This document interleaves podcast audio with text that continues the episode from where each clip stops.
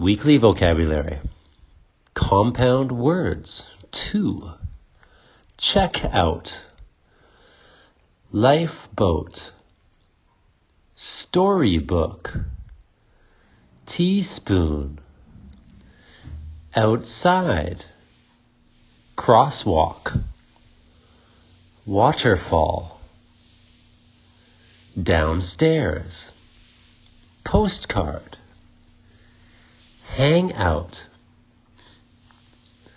What is the compound word from hang plus out? Hang out.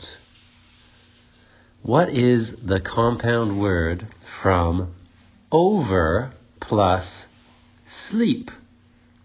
Oversleep. What is the compound word from week plus day? Weekday.